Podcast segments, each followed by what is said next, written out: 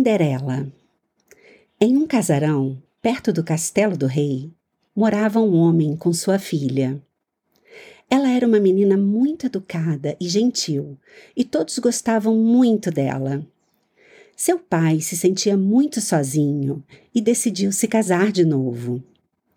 Sua nova esposa tinha duas filhas que também passaram a viver junto com eles no casarão.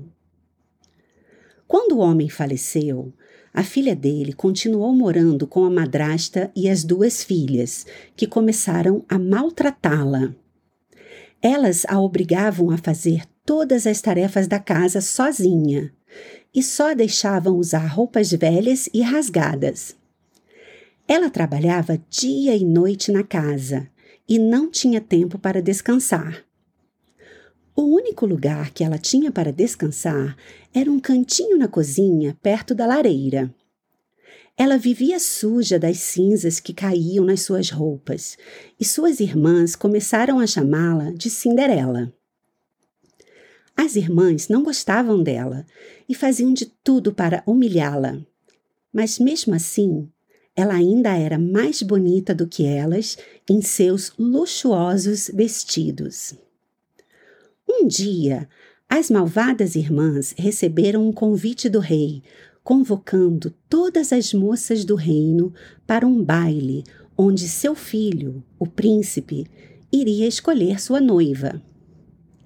Elas ficaram muito animadas e obrigaram Cinderela a fazer dois vestidos lindos para elas. Cinderela queria ir ao baile também, mas não teve tempo de fazer seu vestido.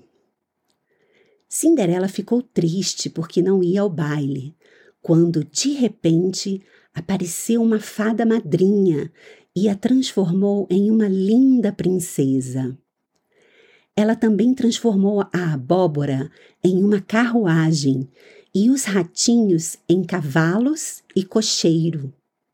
Por fim, deu um par de sapatos de cristal a Cinderela e disse que ela teria que retornar antes da meia-noite, porque era a hora que a magia iria acabar.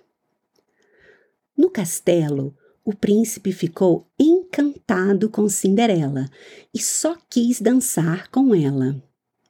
Cinderela estava linda e todos admiravam o casal dançando no salão.